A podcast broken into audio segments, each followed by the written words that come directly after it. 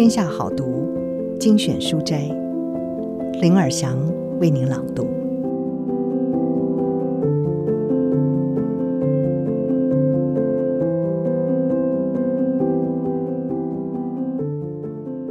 今天要为您朗读的是《说理》，作者是美国知名修辞学者杰伊·海因里希斯，他担任财新五百大企业。常春藤盟校、NASA 和五角大厦的说服顾问，长期教授以修辞学为主的说服工具。他广泛的搜集历史、译文以及流行文化当作素材，并且以西方修辞学为基础，整理出说服必须掌握的顺序要点。这本书也是哈佛大学跨学院必读书单 Top Ten，全美三千多门大学课程的。指定阅读。今天的书斋是：把工作搞砸了，该如何善后？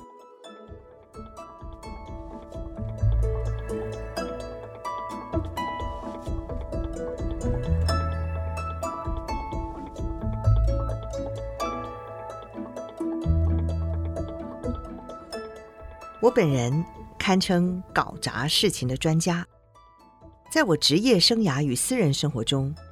我出过各式各样的错，我猜墓碑上的墓志铭大概也会拼错吧。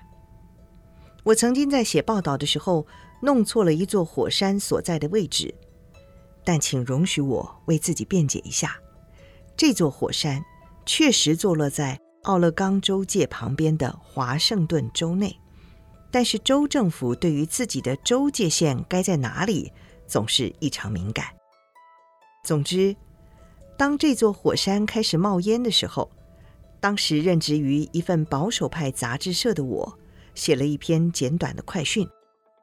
这篇新闻内容不多，但恰巧是我在大学毕业后以新晋编辑身份所发布的第一篇文章。一直到一封来自华盛顿州的邮件出现在我的信箱里，我才意识到这个错误。华盛顿州州长瑞伊。透过那页信纸，要求我将火山还给他。哦，我的老天！我才刚要开始自己的新闻职业生涯，就已经意外地将整座火山搬到别的地方了。我必须做出决定，而且分秒必争，重写一份个人履历，或者是想出一个对策。我选了后者。于是，我坐在办公桌前。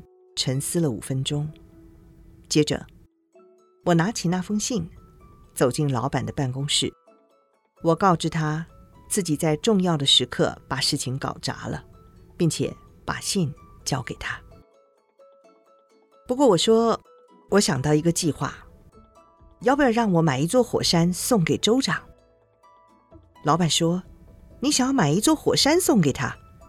呃，嗯，不是真的火山，是铜像或者是石膏制的那种，这样我们就可以真的把火山还到他手上。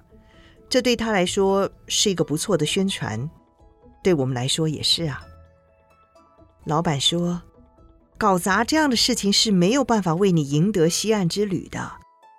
不过，把火山寄过去吧。于是，我就这么做了。我找到一座塑胶材质的火山，将那座火山寄给州长，并且礼貌地谢谢他，让我们借走他的火山。几天后，我收到州长署名的照片，照片中的他笑着拿着火山和那份出了错的杂志。我们在下一期的杂志上刊登了更正启事，并且放了这张照片。我的老板非常开心。开心到这座火山在几个月后真的爆发的时候，他派遣我到当地进行专题报道。我将火山放错地方的事情跟说服有什么关系呢？这关系可大了。这个过程牵涉到我们在本书中所提到的许多原则，让我们来一一细数。第一个，设定你的目标。在我们搞砸事情的第一时间，总是忙着为自己辩解和想办法掩饰。我们试着想出开脱的借口或其他同事搞砸的潜力。更差劲的，则是想办法找一只替罪羔羊。其实，我们可以做得更好。问题就出在我们没有想着如何借此机会为自己加分。事实上，我们能够赢得更大的目标。就我的例子而言，目标是保住饭碗，而最后的结果是，我的工作更上一层楼，一位开心的州长，比州长更开心的上司。第二，成为第一个告知此事的人。稍后。你将学到修辞艺术上的掌握时机。在我的例子中，掌握时机就是作为第一个告知上司此事的人。我非常幸运，州长选择写信给我，而不是直接一状告到总编辑那里。如此一来，我就有机会成为第一个走进办公室，以自己的方式来传递这份坏消息的人，并且赶紧做一些事。第三，着眼于未来，这也是为什么在传达这个消息前，你需要先想好一个计划。我搞砸了，但我们可以怎么做？不要忘记，未来承载修辞上的选择，而过去只是负责处理责任归属的时态。这也是为什么在《说理一》这本书当中，我那将牙膏用得精光的儿子会说。重点是我们该如何防止同一件事情再次发生？这就是着眼于未来。那么，谁能够让未来更美好？就是你。而这引导我们走向哪一个方向？第四，强化你的人格。毕竟，这是搞砸一件事情的最大危险。这件事损坏了你的人格。修辞上来说，你的目标不仅仅是修复声誉，还需要进一步的达成提升。你必须在他人心里留下一个更棒、更灿烂、更值得信赖的印象，一个更胜于搞砸事情前的印象。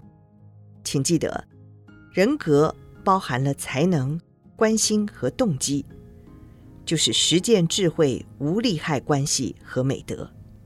没有什么比你对搞砸一件事的回应能够更好地展现出自己具备的这三种印象制造基本工具。请展现自己的实践智慧，让别人认为你连善后都很能干。在实践智慧中，根据不同情况做出适当反应的适应性是相当重要的元素。我曾经以一支迅速在网络世界中蔓延开来的非洲军阀大屠杀影片作为演讲主题。我制作了精彩绝伦的 PowerPoint 投影片，将影片剪接成小片段，再根据每一个小片段制作修辞讲义。在我到达会场后，我才惊觉自己忘记将影片转换成可供不同电脑播放的影片格式。于是，我发现自己必须解说一部听众根本看不到的影片。为了充分利用我搞砸的这一部分，我询问当时的观众有谁看过这部影片一次以上。大约有六个人举手。好，我说，我需要你们来演出这部影片的各个片段。接着，我将他们一一分配好片段。他们表演的就像是演技大奖优胜者一样。观众都笑了起来，演说继续下去。尽管听众并没有被我的投影片制作技巧惊艳到，但是从掌声中我听得出他们对我适应性的击赏。后来我在影片顺利播放的情况下又进行过几次演讲，但是观众的回应就没有那么热烈了。在实践智慧被发挥的淋漓尽致的时候，你甚至不需要道歉。另外一方面，你或许会认为，所谓的无利害关系，就是要你坦白道歉。无利害关系展示的是我们的关心，不是吗？然而，无利害关系其实没有办法脱离实践智慧而独立运作。在展现自己关心的同时，你必须表现出懂得解决问题的一面。因此，面对一件被搞砸的事，没有利害关系的应对之道。就是借由解决问题来证明自己的关心。我的客户西南航空曾因为电脑故障，让参加某个特惠推广活动的客户们多订了好几张机票。航空公司寄给每一位受害者一封 email，写着：“我们已经全员出动，努力解决问题。”这就是无利害关系的部分。我们放下手边所有工作，只为了处理问题。这就是我们需要展现的不计代价解决问题。再一次重申，你不需要道歉，而这些做法并不代表你必须隐藏自己的感受。